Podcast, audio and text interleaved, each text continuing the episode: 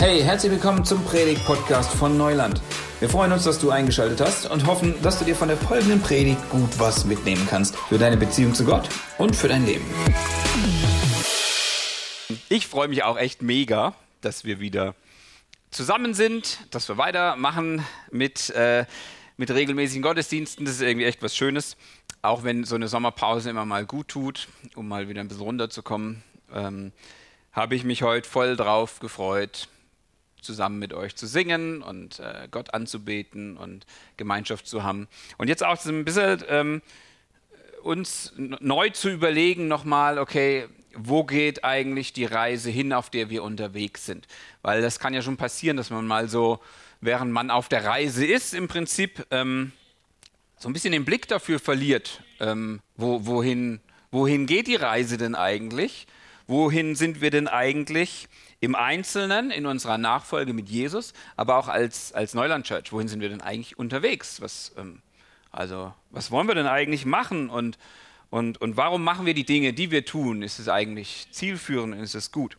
Und wir haben diese Reise, Reihe, diese Predigtreihe eben äh, Travel Guide genannt, weil ein Travel Guide, also so ein Reiseführer, der ist ja was ganz Praktisches, weil er zeigt dir ja die, die schönen Orte, wenn du irgendwo unterwegs bist. Also ich bin auch kein Reiseführer-Nutzer. Ähm, und das ist schon oft ziemlich in die Hose gegangen tatsächlich. Also ich, so, wir haben so einen Klassiker-Urlaub, Anke und ich. Da hatten wir noch keine Kinder. Anke war gerade mit Jakob schwanger. Und wir hatten schon unseren Bus und haben wir gesagt, ach komm, wir fahren mal in die Schweiz. Da ist ja schön. Und ähm, wir hatten aber keinen Plan und kein Ziel.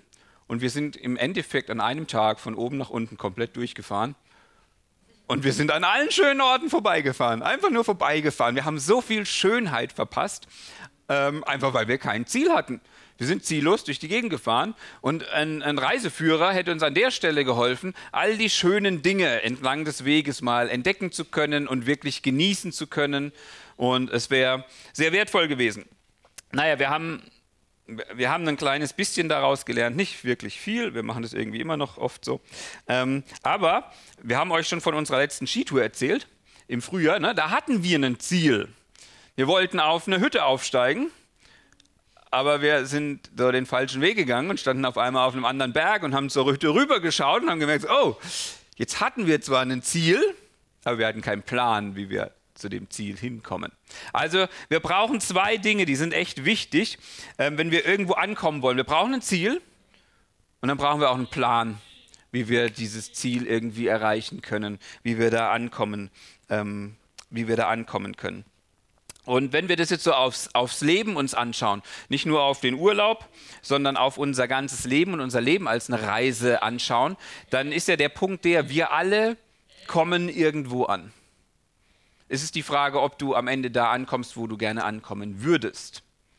Aber du, du wirst definitiv irgendwo ankommen. Aber nicht jeder kommt da an, wo er ankommen möchte. Dazu brauchst du eben einmal ein Ziel und auf der anderen Seite irgendwie einen Plan, um da auch hinzukommen. Und manche von euch, die sind jetzt die absoluten Planer, ja? Also es gibt so zwei eben so unterschiedliche Typen, das merken wir in unseren Männerrunden auch öfter mal, wenn wir uns über diese Dinge austauschen, wie man das Leben so angeht. Die einen sind so die ganz detaillierten Planer, die haben voll Bock daran, ne? alles genau zu planen und so. Und die anderen sind so mehr so die laissez-faire-Typen, so, oh, my life happens und ich nehme es einfach, wie es kommt und mal schauen, ähm, mal schauen, was so kommt. Aber jeder von uns hat ja eine Idee davon, wie er sich seine Zukunft vorstellt. Also wir alle haben eine, eine Vorstellung davon, was wir gerne, was wir gerne hätten in, in, Power off. Oh, in ein paar Jahren. Ähm, das sind Dinge, von denen du träumst und die du dir irgendwie vorstellst. Es kann sein, was deine Familie angeht, was deine Arbeit angeht, was deine persönliche Entwicklung angeht, was, was Urlaube angeht oder Reisen, die du gerne machen würdest. Also manche von euch, ja, die träumen von der Rente. Die träumen davon, endlich da anzukommen. Und die nächsten, die äh, träumen vielleicht vom neuen Job oder von, von der Gehaltserhöhung. Und wieder andere träumen vom nächsten Kind. Und andere träumen davon, dass die Kinder endlich ausziehen. Also es sind ganz unterschiedliche Dinge, auf die wir so ähm, unsere Hoffnung setzen. Und im Endeffekt ist all das, auf was wir da ja hoffen, ist so eine Suche nach Erfüllung. Und wir, wir suchen diese Erfüllung eben an unterschiedlichen Orten und Plätzen und Zielen. Und wenn du mit Jesus unterwegs bist, dann ähm, ist das ja auch ganz genau der Punkt. Du suchst nach Erfüllung. Und das nicht irgendwie äh, zu Unrecht, sondern sehr bewusst und sehr richtig, weil Jesus hat versprochen, ich gebe euch Leben und ich gebe es euch in der Fülle. Das heißt, ich gebe euch erfülltes Leben. Das heißt, das ist eine ziemliche Ansage, die Jesus da macht. Von dem her ist es ziemlich gut zu sagen, okay, Jesus, ich suche bei dir nach der Fülle, nach dem erfüllten Leben. Und ähm, deswegen will ich dich einfach mal ganz, ganz persönlich fragen, wenn du an dein Leben mit Jesus denkst, und wir haben gerade über Ziele und, und Pläne geredet und so weiter, was würdest du sagen, was ist das Ziel in deiner Jesus-Nachfolge? Was ist dein Ziel als Jünger von Jesus? Und mit welchem Plan verfolgst du dieses Ziel? Also weißt du, wo diese Reise mit Jesus eigentlich hingeht? Und hast du einen Plan, wie du da ankommen kannst und wie du da ankommen wirst? Und ich glaube, als ich darüber nachgedacht habe, dass das Problem an zwei Stellen so ein Stück weit auftritt, wenn wir über diese Frage nachdenken. Was ist unser Ziel, wenn wir mit Jesus unterwegs sind? Ähm, Problem A ist, wir haben gar kein Ziel mit Jesus. Ähm, also wir wissen überhaupt nicht, wo die Reise eigentlich hingeht. Es ist so ein bisschen wie unsere Schweiz-Tour. Wir driften so ein bisschen planlos durch dieses, durch dieses Neuland, in das wir eingetreten sind. Wir haben irgendwie so eine Beziehung zu Jesus angefangen, aber wir haben eigentlich überhaupt keine Ahnung, ähm, wo, wo der Weg eigentlich hingehen soll. Und, und du fährst so vielleicht durch die coolsten Gegenden und du bemerkst es nicht mal. Und Jesus möchte dir krasse Dinge aufzeigen und Veränderungen in dein Leben bringen und du kriegst es gar nicht mit, weil du, weil du das gar nicht vor Augen hast. Du, du hast gar kein Ziel vor Augen. Oder die zweite Problem ist vielleicht, wenn wir über unser Ziel in der, in, in der Nachfolge nachdenken, ist, du kennst vielleicht das Ziel.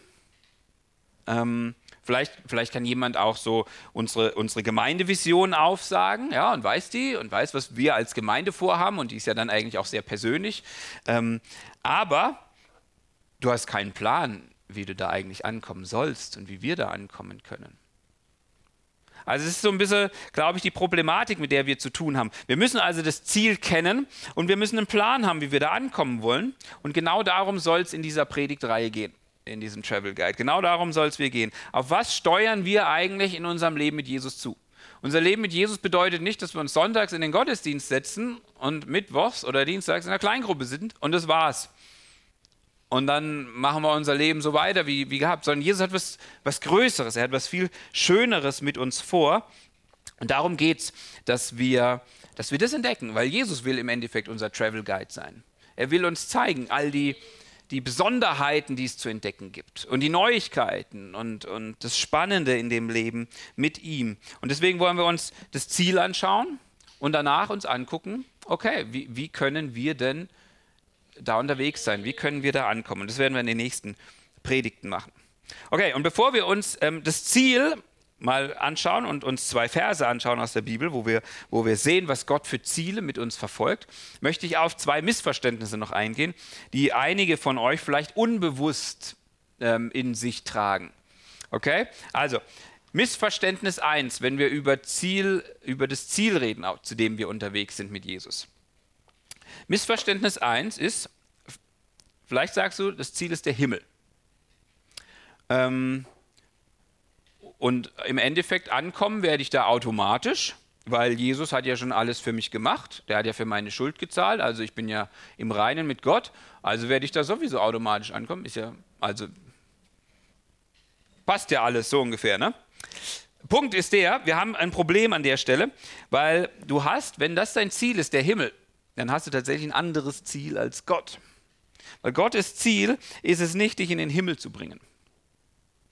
Also nur mal ein Gedankenexperiment. Was meint ihr, was, wäre, was würde Gott machen, wenn sein angesagtes Ziel wäre, dich in den Himmel zu bringen? Naja, in dem Moment, wo du dich bekehrst, würde er einen Blitz vom Himmel schmeißen. Die Sache ist gegessen, bist bei ihm, bist im Himmel, super.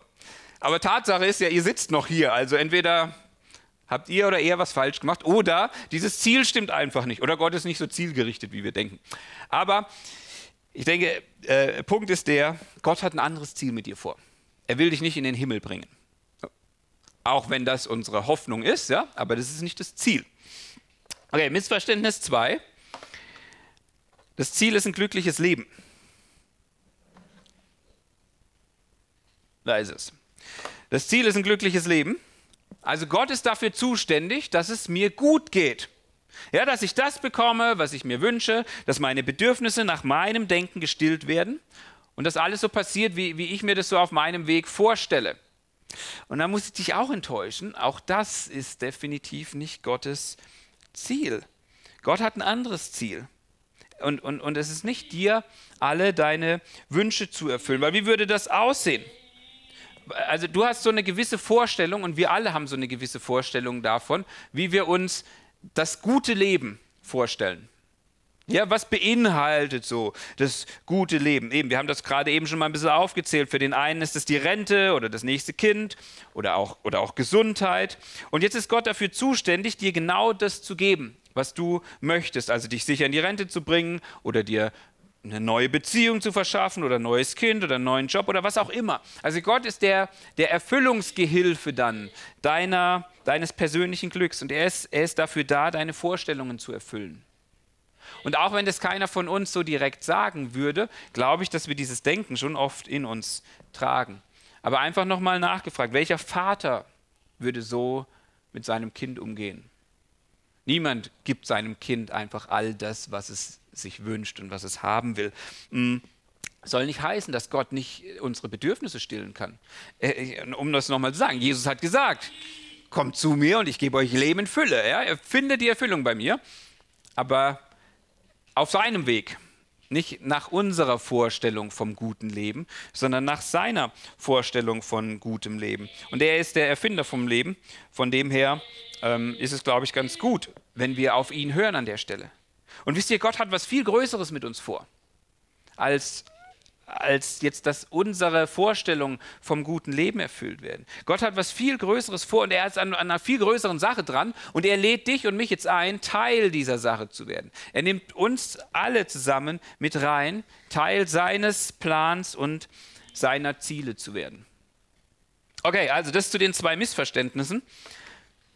Ziel ist nicht, uns in den Himmel zu bringen und Ziel ist auch nicht, dass wir ähm, quasi das erfüllte Leben nach unserem nach unserer Meinung bekommen, wie es aussehen sollte.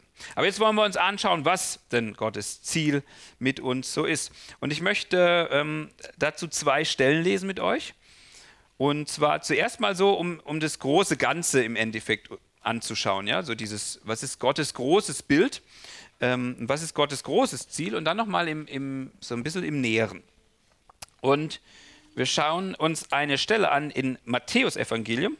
Und ich möchte euch einfach nochmal für die nächsten Predigten voll ermutigen und bitten, bringt eure Bibeln mit. Ist total gut. Ähm, Einfach aus dem Grund, weil wenn ihr das lest, dann könnt ihr nochmal außenrum kurz gucken. Wenn es euch eh langweilig ist, könnt ihr da ein bisschen lesen, dann ist es vielleicht spannender. Und ihr kriegt so ein bisschen Kontext mit. Moment mal, in welchem Kontext steht das da eigentlich? Und wenn ihr die Stelle wieder sucht, wenn ihr die mal gesehen habt, wo die in eurer Bibel steht, dann speichert der Kopf das irgendwie ab. Und ihr wisst, ah, die stand irgendwo rechts unten. Äh, habt da zwar einige Seiten durchzublättern, aber irgendwo rechts unten steht es dann, okay? Genau, also bringt eure Bibeln mit. Das finde ich eine ganz tolle Angewohnheit ähm, weil dann könnt ihr euch auch Sachen anstreichen, die euch wichtig geworden sind und so weiter. Aber ich bin ja total nett. Ich habe euch den Text trotzdem mitgebracht, weil ich euch erkenne. Okay, das nächste Mal gibt es keinen Bibeltext mehr. Doch, gibt es doch. Also, Matthäus 28. Ähm, ich sage euch kurz den Kontext. Jesus ist gekreuzigt worden, er ist auferstanden, von seinen Jüngern gesehen worden, sie haben sie einige Male getroffen und dann bestellt er sie quasi zu seinem Abschied an einen Berg in Galiläa und da gibt er ihnen die letzten Instruktionen. Und das ist das, was allgemein hin bekannt ist als der Missionsauftrag oder der Missionsbefehl. Okay? Und passt auf. Da heißt es, Jesus trat auf sie zu und sagte, mir ist alle Macht im Himmel und auf der Erde gegeben. Darum geht zu allen Völkern und macht die Menschen zu meinen Jüngern. Tauft sie auf den Namen des Vaters, des Sohnes und des Heiligen Geistes und lehrt sie, alles zu befolgen, was ich euch geboten habe. Und seid gewiss, ich bin jeden Tag bei euch bis zum Ende der Welt. Okay, also unsere Fragestellung war die, was ist Gottes Ziel mit uns? Und eine Antwort für das große Ganze finden wir in diesen Versen. Gott hat ein Ziel mit dieser Welt und er will uns dazu gebrauchen, dieses Ziel zu erreichen und somit wird es auch zu unserem Ziel. In diesem Missionsbefehl heißt es, dass wir Menschen zu Jüngern machen sollen. Und Jünger, das sind Schüler, das sind Nachfolger, das sind Lehrlinge, Auszubildende, wie auch immer wir das heutzutage nennen wollen würden. Ähm, es geht darum, wir sollen Menschen zunächst mal Jesus, mit Jesus bekannt machen. Ja, sie sollen Jesus kennenlernen und dann kommen sie in eine Beziehung mit ihm. Und sie, sie kehren um von ihren alten Wegen, also von dem, was sie vorher gelebt haben und sagen, alles klar, Jesus, jetzt lebe ich für dich. Das nennt die Bibel Bekehrung. Okay, also eine Umkehr findet da statt. Du, du schlägst einen neuen Weg ein. Ähm, und dann sagt Jesus weiter, okay, dann tauft sie und dann lehrt sie. Und zwar lehrt sie zu gehorchen. Also was Jesus sagt, ist, lehrt sie nicht nur alles, was ich euch geboten habe, sondern lehrt sie, alles zu befolgen, was ich euch geboten habe. Es geht also um Gehorsam. Das heißt, diese, diese neuen Jünger sollen jetzt lernen, den Weg von Jesus zu gehen und den auch anzuwenden. Es geht nicht nur um Kopfwissen, sondern es geht darum, das zu tun, was Jesus gesagt hat, okay? Ähm, Gottes Plan ist es also, diese, diese Welt zu verändern, diese Welt zu transformieren, okay? Ähm, das Ziel, was Gott hat, sind Menschen, die ihn kennenlernen und die ihn neu entdecken und die ihm begeistert nachfolgen, die mit ihm gehen und die dann auch das tun, was er gesagt hat. Und dann möchte er diese Menschen gebrauchen, um wieder andere damit anzustecken und mit reinzunehmen und zu begeistern. Und die sollen auch wieder andere mit reinnehmen und begeistern. Und dieses, es, es geht um Multiplikation, es soll immer weitergehen. Menschen sollen Jesus kennenlernen und dann sollen sie ihm nachfolgen und auf ihn hören und das tun, was er gesagt hat. Und sie, sie, laden andere wieder damit ein. Das heißt, dieser Befehl hat im Endeffekt zwei Seiten. Das eine geht darum, du machst Menschen, die noch nichts von Jesus gehört haben, mit Jesus bekannt. Und auf der anderen Seite ist es, du hast Menschen, die schon mit Jesus unterwegs sind und du hilfst ihnen, das noch besser zu tun. Okay? Und, und wenn du dann irgendwie, wenn ihr zusammensitzt und, und, und, und ihr redet über das Leben und du sagst, hm, was du gerade da lebst, das lese ich anders von dem, was Jesus gesagt hat irgendwie. Und schau mal, lass uns das zusammen anschauen und dann lass uns zusammen Jesus nachfolgen und auf das hören, was er sagt. Das heißt, Gottes Plan ist es, dass er Veränderungen in die Welt reinbringen möchte. Er möchte diese Welt neu machen. Er hat das schon im Alten Testament gesagt. Ja, es gibt diese, diese bekannte Stelle in Hesekiel 36. Ähm, da, da sagt Gott zu diesem Propheten Hesekiel, ich werde ihnen ein neues Herz geben und einen neuen Geist in ihr Inneres tun. Und ich werde das alte steinerne Herz, das ist dieses, dieses Herz, was seinen eigenen Weg geht und was nichts von Gott wissen möchte, ich werde es rausnehmen und ich werde euch ein fleischernes Herz geben. Also ein Herz, das auf Gott hört. Das heißt, Gott war, es war schon immer sein Ziel, dass er gesagt hat, ich möchte Menschen verändern. Ich werde diese Welt ganz neu machen, aber ich mache einen Anfang und wir machen einen Anfang und Gott macht in uns einen Anfang, indem er unter uns wohnt und unser Verhalten verändert zueinander und zu ihm, sodass er eine Veränderung auf dieser Welt bewegt. Das heißt, Gottes Ziel ist unglaublich groß und er möchte dich gebrauchen, um Menschen zu Jüngern zu machen. Sei es eben, dass du Menschen jetzt von, von, von ihm erzählst und was, was er in deinem Leben getan hat und was du mit ihm erlebst ähm, und ihnen so hilfst, ihn kennenzulernen oder dass du Menschen hilfst, Jesus besser nachzufolgen ähm, und dass sie, dass sie äh, besser verstehen, was Jesus gesagt hat und wie das für uns, was es für uns heute bedeutet. Okay? Also, das ist das große Ganze. Das ist Gottes Ziel für dein Leben. Er möchte, dass du mit ganzem Herzen ihm nachfolgst und auf diesen Weg der Jüngerschaft dich begibst mit ihm. Okay, und jetzt ist die Frage, wie sieht das jetzt im Speziellen aus? Das war jetzt sehr das große Bild. Und, und ganz im Praktischen ähm, finden wir das im Kolosserbrief. Und zwar in Kolosser 1, ähm, 28 ist es. Und zwar lässt, schreibt Paulus da einen Brief an diese Gemeinde in Kolossä und ähm, er gibt mal so einen relativ tiefen Einblick in, in sein Herz und in das, was ihn antreibt und was das Ziel von seiner Arbeit ist, was er eigentlich von Gott als Auftrag bekommen hat, was im Leben der, der Gemeinde in Kolosse passieren soll, okay? Und genau, er schreibt hier folgendes: Ihn, Christus, verkünden wir. Wir zeigen jedem Menschen den richtigen Weg und unterrichten jeden Menschen in der Lehre Christi. Wir tun es mit der ganzen Weisheit, die Gott uns gegeben hat. Denn wir möchten jeden dahin bringen, dass er durch die Zugehörigkeit zu Christus als geistlich reifer Mensch vor Gott treten kann. Okay, also, wir sehen hier das Ziel, das Paulus hatte. Er sagt, wir möchten jeden dahin bringen, dass er durch die Zugehörigkeit zu Christus als geistlich reifer Mensch vor Gott treten kann. Also das Ziel von seiner Arbeit war, Menschen in Verbindung mit Gott zu bringen, aber nicht nur in Verbindung mit Gott zu bringen, dass sie vor ihn treten, sondern sie sollen darin immer reifer werden. Sie sollen Gott immer mehr kennenlernen. Sie sollen immer mehr gewohnt sein, vor diesem Gott zu leben. Sie sollen in eine Reife kommen in ihrer Beziehung zu, zu Gott. Diese Reife soll immer mehr anwachsen. Und er erklärt jetzt, wie er das macht. Er sagt, wir zeigen jedem Menschen den richtigen Weg und wir unterrichten jeden Menschen in der Lehre Christi. Das heißt, es sind so zwei Aspekte, die Paulus macht, die du auch immer in seinen Briefen findest. Also das eine ist, er lehrt. Und wir brauchen Lehre. Ist wichtig. Ist Information. Ne? Ist, ähm, ist das, was wir wissen müssen. Aber da, da darf es nie bei stehen bleiben, sondern diese Lehre soll praktisch werden. Und deswegen sagt er, wir zeigen jedem Menschen den richtigen Weg. Das heißt, wo immer Paulus aufgetreten ist, sagt er, hey, macht so einfach wie ich. Dann ist alles gut. Und, und das ist eine ganz schön steile Aussage, oder? Wenn, wenn, also im Endeffekt ist das das Ziel, was, was Gott auch möchte, was Jesus möchte, dass wir auch sagen können.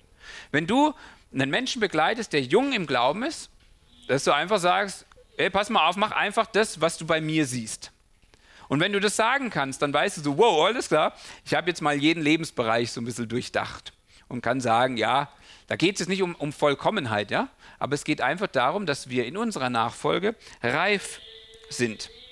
Und das ist das Ziel, was Paulus hat. Er sagt, wir sollen als reife Menschen vor Gott treten können. Und, und das ist ganz wichtig, was er hier sagt. Wir möchten jeden dahin bringen, dass er durch die Zugehörigkeit zu Christus als geistlich reifer Mensch vor Gott treten kann. Wir können nicht einfach so vor Gott treten. Wir können nicht einfach sagen, hallo Gott, hier bin ich und ähm, wir, wir, wir können nicht einfach vor Gott kommen, weil da Schuld in unserem Leben ist. Das heißt, solange wir nicht versöhnt sind mit Gott, können wir nicht einfach, können wir nicht in eine reife Beziehung mit ihm eintreten. Das funktioniert nicht. Wir haben ein Leben gelebt, in dem wir Gott ignoriert haben. Es ist wie in dieser Geschichte von dem, von dem verlorenen Sohn, ja? Der jüngere Sohn, der seinem Vater erklärt, du bist für mich gestorben, du bist tot für mich. Und er geht. Und er bringt Schande über diese Familie. Er bringt Schande über seinen Vater. Und in gleicher Weise haben wir alle gelebt. Wir haben unser eigenes Ding gemacht. Wir haben gesagt, Gott, vielleicht gibt es dich, vielleicht nicht, ist mir egal. Ich lebe auf jeden Fall, ich lebe nach meinen Regeln. Und es ist mir eigentlich relativ egal, was du sagst. Und was du damit sagst, wenn du, ich meine, überlegt euch mal, ihr würdet das eurem leiblichen Vater sagen, es ist mir egal, was du sagst, damit würdet ihr Schande über ihn bringen. Und in gleicher Weise haben wir das auch getan. Wir haben Schande über Gott gebracht. Weil wir sagen, Gott, im Endeffekt bist du für mich gestorben. Ja, also du hast mir nichts zu sagen. Und deswegen brauchen wir jemanden, der uns wieder mit Gott vereint und der uns mit Gott verbindet. Und das ist genau, was Jesus gemacht hat. Und deswegen sagt Paulus hier, dass es nur durch die Zugehörigkeit zu Christus wir vor Gott treten können. Wir müssen zu Christus gehören. Anders können wir gar nicht vor Gott treten. Er ist dieser Mittler, den wir brauchen. Er ist im Endeffekt der gute große Bruder, der kommt und sagt, pass auf, ich versöhne dich wieder mit dem Vater. Ich bringe dich wieder nach Hause, weil ich trage all das, was du, was du an Schande über Gott gebracht hast. Ich nehme es weg, ich trage das. Wir tun so, als hätte ich das gemacht. Und damit ist Gerechtigkeit gebracht. Und deswegen brauchen wir Jesus, damit wir überhaupt vor Gott treten können. Und die Schlüsselwörter, die wir hier sehen, ist einfach diese geistliche Reife, dass wir als reife Menschen vor Gott treten können. Und die Frage ist jetzt, was bedeutet es denn jetzt geistig reif zu sein? Also wie würden wir das füllen? Was heißt es, reif zu sein und als geistig reifer Mensch vor Gott zu treten? Nun, das heißt sicherlich nicht, den Kopf voll zu haben mit, mit Wissen, mit Theologie, mit philosophischen Konzepten und so weiter. Das ist sicherlich hilfreich, aber das macht dich nicht unbedingt zwangsläufig reif, okay? Reif bedeutet verändert zu werden in einen Menschen, der Jesus immer ähnlicher wird. Also, wenn wir uns als Christen bezeichnen, dann ist die Ursprungsform davon kleine Christusse. Okay, das, das, das ist die Bedeutung. Wir sind wenn wir uns als Christen bezeichnen, sind wir kleine Christusse. Und wir sollen eigentlich große Christusse werden. Wir sollen Jesus immer, immer ähnlicher werden. Ein Mensch werden, der Gott immer mehr vertraut, immer mehr mit ihm liebt und immer mehr auf ihn hört. Und wenn wir geistliche Reife in ein Wort komprimieren wollten, dann wäre das Liebe. Du bist reif, wenn du es lernst zu lieben. Und es ist tatsächlich ein Lernprozess. Wir sollen Gott lernen zu lieben und wir sollen unseren Nächsten lieben. Okay, als Jesus gefragt wurde, was ist das größte Gebot, war es genau das, ne? Du sollst den Herrn, deinen Gott lieben, deine ganzen Kraft, deinen ganzen Verstand ähm, und deinen Nächsten wie dich selbst. Das ist das größte Gebot. Und wenn wir lernen, das zu tun, Gott zu lieben, dann werden wir reifer. Und wenn wir lernen, unseren Nächsten zu lieben, dann werden wir reifer. Und wenn ihr euch das Neue Testament anschaut, dann werdet ihr merken, das ist das, das, ist das einzige Thema eigentlich. Paulus erklärt immer irgendeine Großartigkeit über Gott, sodass wir mehr über ihn staunen, dass wir ihn mehr bewundern, dass wir ihn mehr lieben. Und dann sagt er, okay, und wie könnt ihr jetzt miteinander umgehen? Dass wir einander mehr lieben. Und wir müssen das lernen, dieses Lieben. Ähm, Im ersten Korintherbrief sagt Paulus zu den Korinthern, also 1. Korinther 14 steht es. Das soll euer Ziel sein, ein Leben, das von der Liebe bestimmt wird. Und dabei reden wir jetzt nicht von romantischer Liebe. Okay, von irgendwie so, oh, und, und, und, und so ein bisschen happy clappy oder sowas. Liebe ist kein Gefühl, sondern Liebe ist ein Verb und sie zeigt sich immer in deinem Tun. Es geht, es geht tatsächlich, Gefühle sind gut und schön, aber es geht darum, was wir tun. Und wann weiß Jesus sich von dir geliebt? Also wann weiß Jesus, dass du ihn liebst? Wie, wie, wie erlebt Jesus Liebe? Er hat es, er hat es mal ähm, sehr klar gesagt. Er hat so einen ultimativen Gradmesser im Endeffekt uns gegeben. Den finden wir in Johannes 14, Vers 21. Da sagt er, wer sich an meine Gebote hält und sie befolgt, der liebt mich wirklich. Also wer meine Gebote hat und sie tut, der liebt mich. Also so easy, ja. Vielleicht kennt ihr dieses Konzept von den fünf Sprachen der Liebe. Also die Liebessprache von Jesus ist definitiv Gehorsam. Wenn du ihm vertraust und das tust, was er sagt, dann weiß er sich von dir geliebt. Du kannst noch so viel fromme Worte machen. Wenn du nicht tust, was er sagt, dann zeigt es, dass du ihn nicht so arg liebst. Das ist ganz einfach, okay? Wer sich an meine Gebote hält und sie befolgt, der liebt mich wirklich. Und wer mich liebt, den wird mein Vater lieben. Und auch ich werde ihn lieben und mich ihm zu erkennen geben. Also, das ist das ultimative, der, der ultimative Gradmesser für, für deine Liebe zu Gott. Und darin sollen wir wachsen, okay? Es geht nicht darum, dass wir, dass wir vor Gott treten und sagen, alles klar, ich, ich liebe dich jetzt schon, wie es nur geht. Nee, wir wachsen darin. Und diesen Weg, den wir dabei gehen, den nennt die Bibel eben Jüngerschaft. Das bedeutet, wir wachsen immer mehr in, diesem, in, diesem, in dieser Liebe, in dieser Liebe zu Gott und in dieser Liebe zu anderen. Und sie sieht im Endeffekt so aus, dass du, ähm, dass du eben lernst. Du bekommst Lehre, du lernst aus Gottes Wort und dann kommst du in eine Situation, wo du zum Beispiel schlecht über deine Arbeitskollegen reden könntest. Und du merkst so, wie das in dir hochkommt und du sagst so, aber ich mache das nicht, weil ich liebe dich mehr, Jesus. Und ich weiß, dass du es nicht willst. Oder wo du vielleicht mal wieder über deine Ehefrau stöhnen willst, weil sie dir irgendwas gerade mal wieder gesagt hat und sagst, okay, aber ich stöhne nicht, weil ich weiß, dass Gott das nicht will. Und das ist oft ein Kampf. Und da geht es nicht darum, oh ja, ich fühle mich jetzt so gut, sondern es geht einfach darum, alles klar, ich tue, was richtig ist. Ich tue das, was richtig ist. Und ich folge Jesus damit nach. Okay? Also, und, und, und das nennen wir Jüngerschaft, ja, der Weg des Jüngers. Wir können es auch Lehre nennen oder Ausbildung oder in der Schule Jesu sein. Um was es geht, ist Ausbildung. Es geht um Entwicklung, es geht um Reife mit dem Ziel, ähm, dass Gott in uns einen Reifeprozess heranbringt. Ja? Äh, Jesus bringt ja auch dieses Bild, dass er der Weinstock ist und wir sind die Reben. Also wir sind wie so Trauben und wir sollen immer dicker und leckerer werden. Und unsere Trauben waren dieses Jahr hammergut. Und so sollen wir auch werden, so richtig zuckersüß, ähm, dass, dass Gott Freude daran hat. Ja? Wir sollen als reife Menschen vor ihm stehen, ihn immer mehr lieben und unseren Nächsten immer mehr lieben. Und das ist ein Lernprozess, diese Liebe. Und ich glaube, da haben wir alle so einen, so einen gestörten Denkfehler, weil wir in einer Kultur leben, die Liebe immer nur als romantische Liebe kennt. So, das ist sicherlich ein Aspekt von Liebe, aber das ist nicht der Hauptaspekt. Liebe ist ein Verb, okay?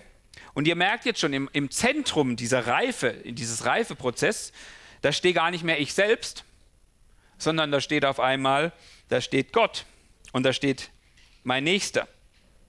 Also es geht gar nicht, es geht darum im Endeffekt, dass wir uns immer mehr verlieren und immer mehr Jesus ähnlich werden an der Stelle und lernen, uns loszulassen und uns auf Gott ähm, ähm, an Gott festzumachen und in ihm unseren Halt zu haben und durch ihn unseren Nächsten zu lieben. Aber wir haben dabei, das hört sich jetzt alles so schön an, ja, ich liebe jetzt Gott und ich liebe meinen Nächsten. Wir haben eine ziemliche Herausforderung so als Gesellschaft und als Gemeinde. Weil wir leben ja hier nicht auf unserer christlichen Insel, was ja auch gut so ist, sondern wir leben innerhalb einer Kultur und einer Gesellschaft. Und es ist sehr spannend zu sehen, dass diese Konzepte und dieses Konzept, von dem wir gerade geredet haben, dass das sehr ähnlich ist zu dem, was die Kultur uns auch vorschlägt. Und wir müssen lernen an der Stelle auch zu schauen, okay, auf was wollen wir denn hören? Ähm, ich habe das mal versucht, euch in der Tabelle klarzumachen.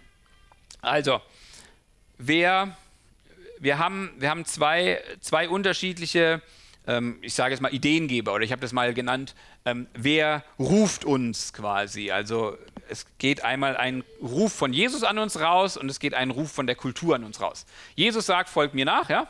Und die Kultur sagt, nee, ich habe aber meine eigenen Gesetze und ich mach und ich will, dass du das auch tust. So, beide, sowohl Jesus als auch die Kultur, versprechen uns etwas. Und das ist total interessant, weil beide versprechen uns Erfüllung und Freiheit. Ähm, Jesus, wie ich euch das eingangs schon gesagt habe, er hat gesagt, ich, ich gebe euch Erfüllung. Die Kultur sagt dir genauso, mach, was ich dir sage und du wirst Erfüllung erleben. Ähm, Freiheit ist ein ganz großes Thema. Jesus hat immer davon gesprochen, dass wir frei sein sollen. Wir sind berufen zur Freiheit die wir in ihm finden.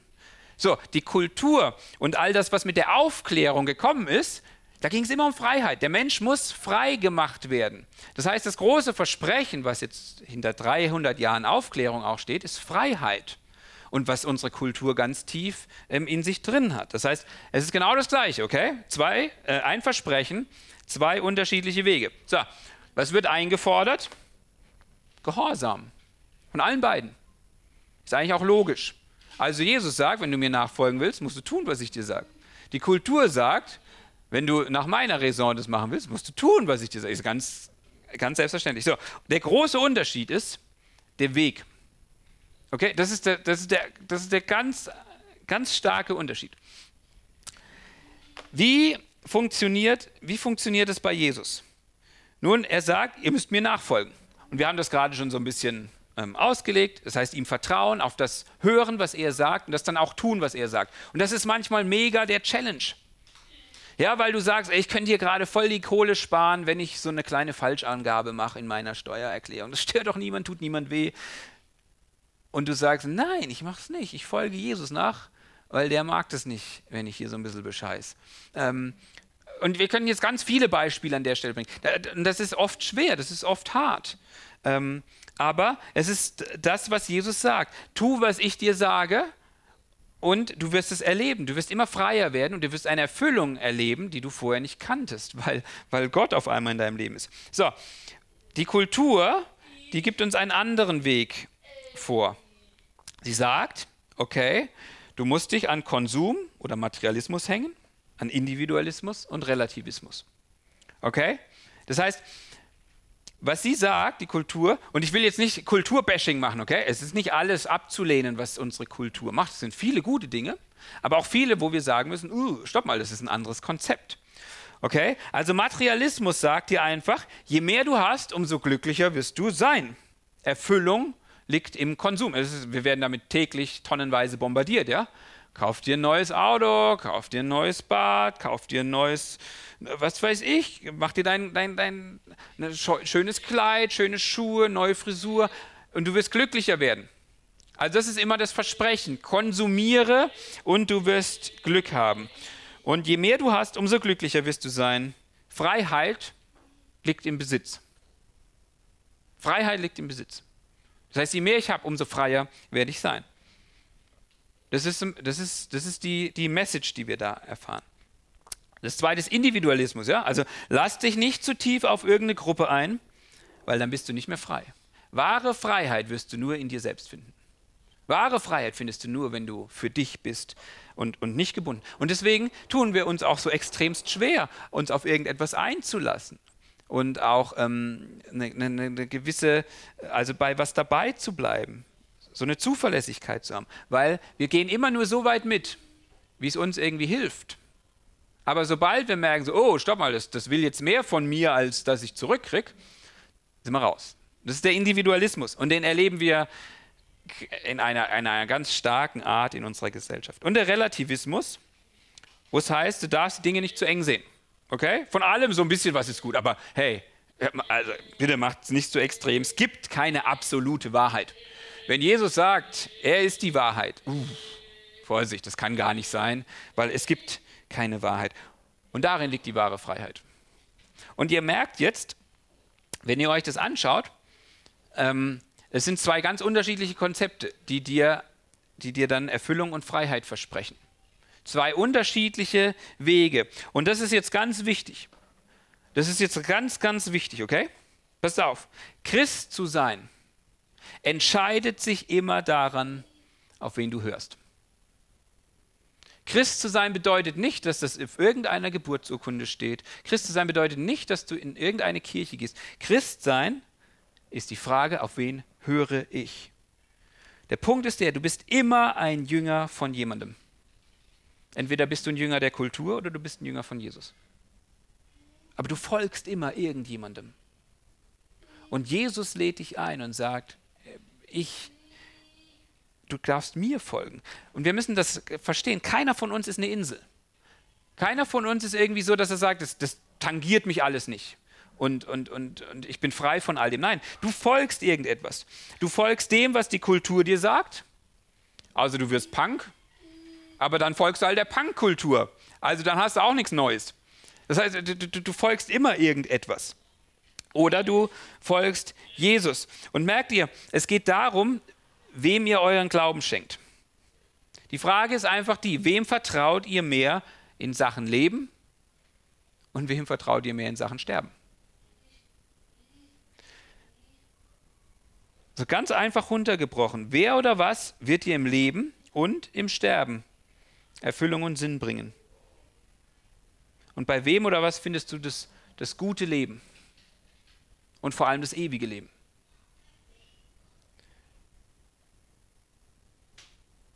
Und das, Leute, ist im Endeffekt Glauben. Jesus zu lieben bedeutet, mehr auf ihn zu hören, als auf die Kultur um dich herum. Und nochmal gesagt, nicht alles, was unsere Kultur tut und sagt, ist falsch, okay? Aber wir haben jetzt gesehen, es gibt ziemliche äh, Unterschiede in der Art und Weise, wie wir leben können.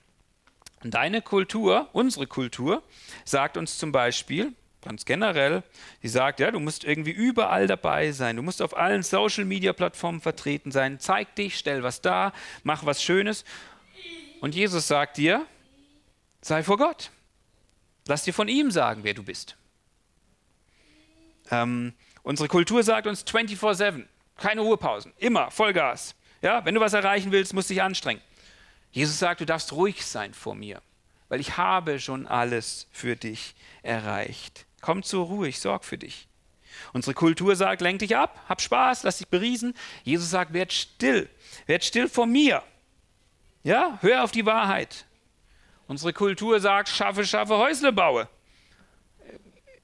Gott sagt, den Seinen gibt es der Herr im Schlaf. Die Kultur sagt, hilf dir selbst, dann hilft dir Gott. Und Gott sagt, ich bin in den Schwachen stark. Du darfst schwach sein vor mir und gerade dann erlebst du meine Kraft. Die Kultur sagt, du brauchst viel Geld, um glücklich zu sein. Und Jesus sagt, ich werde ihnen Leben geben, ein Leben in der Fülle. Die Kultur sagt, vermeide Schmerz um jeden Preis. Und Jesus sagt, oder Paulus eher gesagt, sagt, wir freuen uns aber auch über die Not, die wir jetzt durchmachen, weil sie uns näher zu Gott bringt. Es sind zwei unterschiedliche Konzepte und der Punkt ist, du kannst nur eins leben. Okay? Glauben ist nicht ein Fürwahrhalten von Dingen. Es ist ein Weg, den du gehst. Es ist ein Weg. Deswegen hat Jesus auch gesagt, ich bin der Weg. Du gehst diesen Weg. Und du kannst nicht zwei Wege gleichzeitig gehen. Gott lieben heißt nicht in erster Linie warme Gefühle zu haben, sondern es bedeutet eben, auf ihn zu hören und das zu tun, was er sagt. An den Punkten, wo wir es einfach schon wissen. Okay, also kommen wir zum Ende. Wir haben uns das angeschaut. Erster Teil, was ist eigentlich ähm, Gottes Ziel in unserem Leben? Und wie kommen wir dahin? Und wir haben uns diese zwei Bibelstellen angeschaut. Menschen sollen einmal in Beziehung mit Gott kommen und dann reif werden in dieser Beziehung. So können wir das mal nennen. Ja? Und das ist extrem wichtig zu wissen. Das ist Gottes Ziel für dein Leben und für uns als Gemeinde, okay? Weil wenn du einem anderen Ziel nachläufst, dann gehst du, dann versuchst du eine Verbindung zu einem Gott aufzubauen, den es gar nicht gibt. Und dann wirst du enttäuscht werden, weil dieser Gott dann nicht das tut, was du von ihm erwartest, das er eigentlich tun sollte, weil er dir nicht deine, deine Wünsche erfüllt oder so. Okay? Also, es ist Gottes Ziel, dass wir reif werden. Wir sollen immer mehr werden wie Jesus. Und in dem Sinne können wir auch in die neue Woche gehen, weil wir wissen dürfen, cool, egal was mir passiert, Jesus will das gebrauchen, dass ein Stück weit mehr diese Schönheit von ihm in unserem Leben durchkommt. Und an der Stelle, wo wir, wo wir das nicht hinbekommen, dürfen wir aus Gnade leben.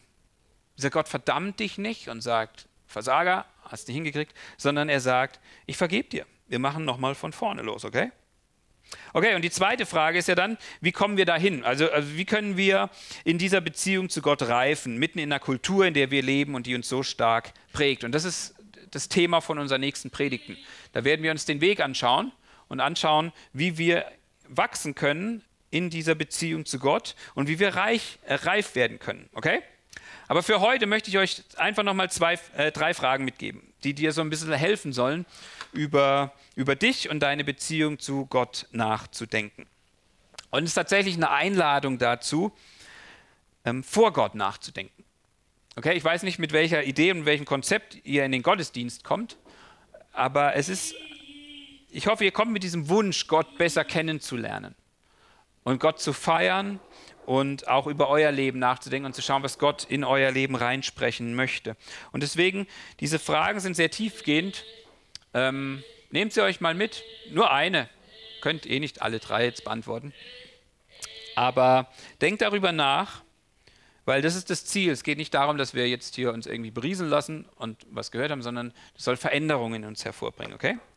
Also, erste Frage ist, Gottes Wunsch ist, dass Menschen ihn kennenlernen, anfangen mit ihm zu leben, ihm zu vertrauen. Und das ist jetzt so ein Punkt. Wenn du das noch nicht machst, oh, ihr müsst mir was sagen. Wenn du das noch nicht machst, woran liegt es? Also versucht es mal ganz klar zu artikulieren, okay? Mal so auf, auf äh, brich's mal runter. Auf eine Sache oder auf, auf, auf einen Satz. Was hält dich eigentlich davon ab, ähm, die Sache mit Jesus festzumachen? Was, was ist das Problem? Dass du ihm noch nicht vollkommen vertraust, dass du noch nicht diesen Weg gehen willst. Und je klarer du das benennen kannst und es nicht irgendwie so nebulös ist, umso klarer kannst du dann auch Schritte in die Richtung gehen, dass du sagst, okay, ich, ich, ich will es mal ausprobieren, ich will es mal anpacken. Also, ich, ich will dich voll ermutigen. Lass das nicht irgendwie in der Luft hängen, sondern überleg dir ganz klar, hey, auf was warte ich eigentlich? Okay, das Zweite, Gott möchte, dass du geistlich reif wirst. Und ich möchte einfach fragen, was könnte so ein konkreter Schritt für dich sein, in deinem Glauben reifer zu werden? Bete mal darüber. Frag mal Gott, was ist irgendwie gerade so dran? Vielleicht, vielleicht sind unterschiedliche Dinge, ja, wo, wo du, in denen du ähm, vielleicht merkst, dass Gott dich anspricht, dass er dich anpinkt, dass er auch durch andere Leute zu dir redet. Ähm, und, und wo du merkst, okay, Gott möchte mich weiterbringen. Und, und was ist denn eigentlich mein Next Step in, in mein Neuland? Wie, wie kann ich in meiner Beziehung zu Gott reifer werden? Das, vielleicht heißt es, dass du dir ab und zu eine Zeit mal nimmst, der Stille, wo du Gott begegnen kannst, dass du spazieren gehst regelmäßig, um Zeit mit Gott zu haben, dass du mehr in seinem Wort liest, dass du mehr Gemeinschaft mit anderen hast, dass du dich um andere kümmerst, dass du ähm, anfängst, ähm, dich mit anderen Leuten zu treffen. Das können ganz unterschiedliche Dinge sein, aber die Frage ist einfach die, an welcher Stelle ist so dein nächster Schritt? Wir müssen nicht alle Schritte auf einmal machen, okay? Es ist immer nur ein Schritt nach dem anderen. Aber vielleicht ist das was, was Gott heute Morgen auch dir so ein bisschen aufs Herz legen möchte, dass du da merkst, hey, das ist dran.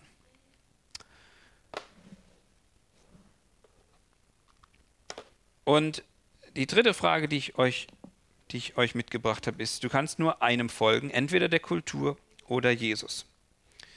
Und denk mal drüber nach, bei wem du das gute Leben finden wirst. Also an welchen Stellen vertraust du der Kultur mehr? Und warum? Und das ist eine sehr tiefe Frage, ganz ehrlich. Die werden, da wird man wahrscheinlich sehr lange dran sitzen und die immer sich widerstellen können, weil das was ist, was uns unglaublich tief prägt ähm, und, und wo wir einfach ähm, gut drüber nachdenken können. Aber vielleicht habt ihr ja was, wo ihr merkt, so hey, irgendwie vertraue ich eigentlich meiner Rente und meinem Geld mehr als, als Jesus. Und dann ist das ein guter Punkt, den ihr einfach mal im Gebet vor Gott bringen könnt und sagt, Jesus, ich, ich will das eigentlich überhaupt nicht und das ist mir jetzt aufgefallen. Oder ihr bittet Gott darum, dass er euch Dinge aufzeigt, die in eurem Leben vielleicht an der Stelle nicht so richtig sind. Und ähm, genau darum geht es, dass wir, dass wir reif werden. Und dazu lasst uns Fragen an unser Leben stellen, wie wir leben und welchen Weg wir gehen. Und lasst uns als Gemeinde dabei auch helfen.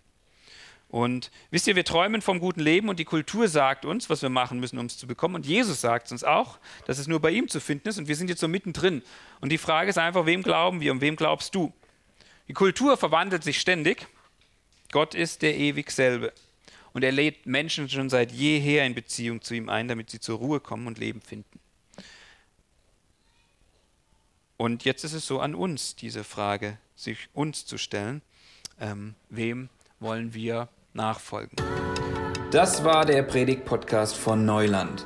Wir hoffen, du konntest dir gut was mitnehmen, einen Schritt in dein eigenes Neuland machen und Gott mehr entdecken. Wenn du Fragen hast oder einfach so mal Kontakt zu uns aufnehmen möchtest, schreib uns einfach eine Mail an hallo at neuland-church.de. Bis zum nächsten Mal.